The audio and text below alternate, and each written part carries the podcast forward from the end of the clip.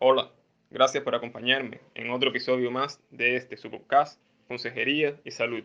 Antes de pasar al tema de hoy, quiero desearles un 2021 lleno de éxitos, salud, paz y prosperidad en sus hogares. Dicho esto, hoy conocerán más acerca de las enfermedades vasculares y los problemas circulatorios. ¿Me acompañan? El sistema vascular es la red de vasos sanguíneos de su cuerpo. Este incluye las arterias, las cuales transportan sangre rica en oxígeno desde su corazón a sus tejidos y órganos. Las venas, las que llevan la sangre y los productos de desecho de regreso a su corazón. Los capilares, que son pequeños vasos sanguíneos que conectan las arterias pequeñas con las venas pequeñas. Las paredes de los capilares son muy delgadas y permiten el intercambio de sustancias entre los tejidos y la sangre. Los problemas circulatorios, también llamados enfermedades vasculares, son condiciones que afectan su sistema vascular. Son muy comunes y pueden ser graves en algunos casos. Algunos tipos incluyen el aneurisma, que no es más que el ensanchamiento o abultamiento en la pared de una arteria. La arteriosclerosis, que es una enfermedad en la que se acumula placa dentro de las arterias. La placa se compone de grasa, colesterol, calcio y otras sustancias que se encuentran en la sangre. También podemos encontrar los coágulos sanguíneos, incluyendo la trombosis venosa profunda y embolia pulmonar. También se asocia a estos problemas vasculares la enfermedad de Raynaud. Este es un trastorno que hace que los vasos sanguíneos se estrechen cuando tienen frío o se sienten estresados.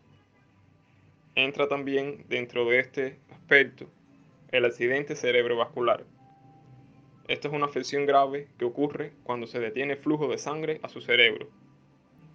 Podemos también contar con las varices, las cuales son venas hinchadas y retorcidas que se observan debajo de la piel, y la vasculitis, que es la inflamación de los vasos sanguíneos. ¿Conoces las causas de los problemas circulatorios? Las causas de los problemas circulatorios dependen de la enfermedad específica.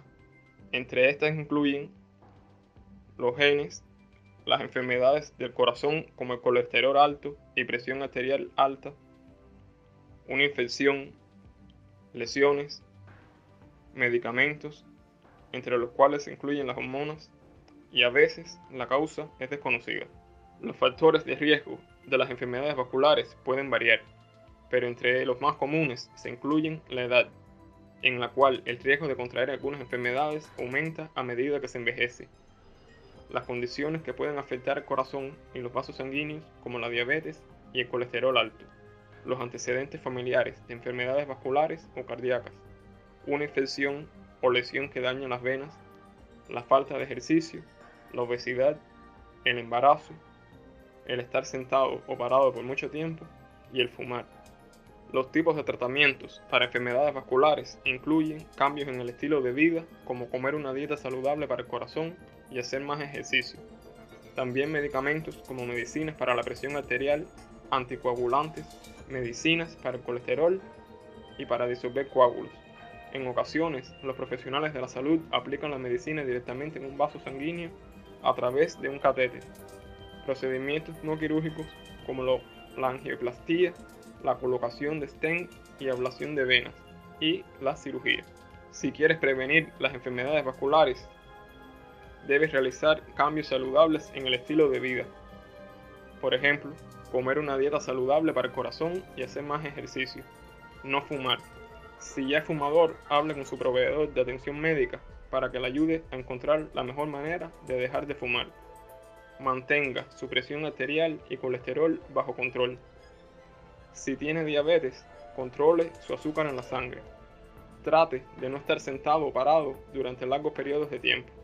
Si necesita sentarse todo el día, levántese y muévase por cerca de una hora. Si tiene un viaje largo, también puede usar medias de compresión y estirar las piernas con regularidad. Espero que la información brindada les haya sido provechosa.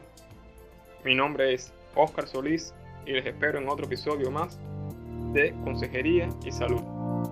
Un abrazo.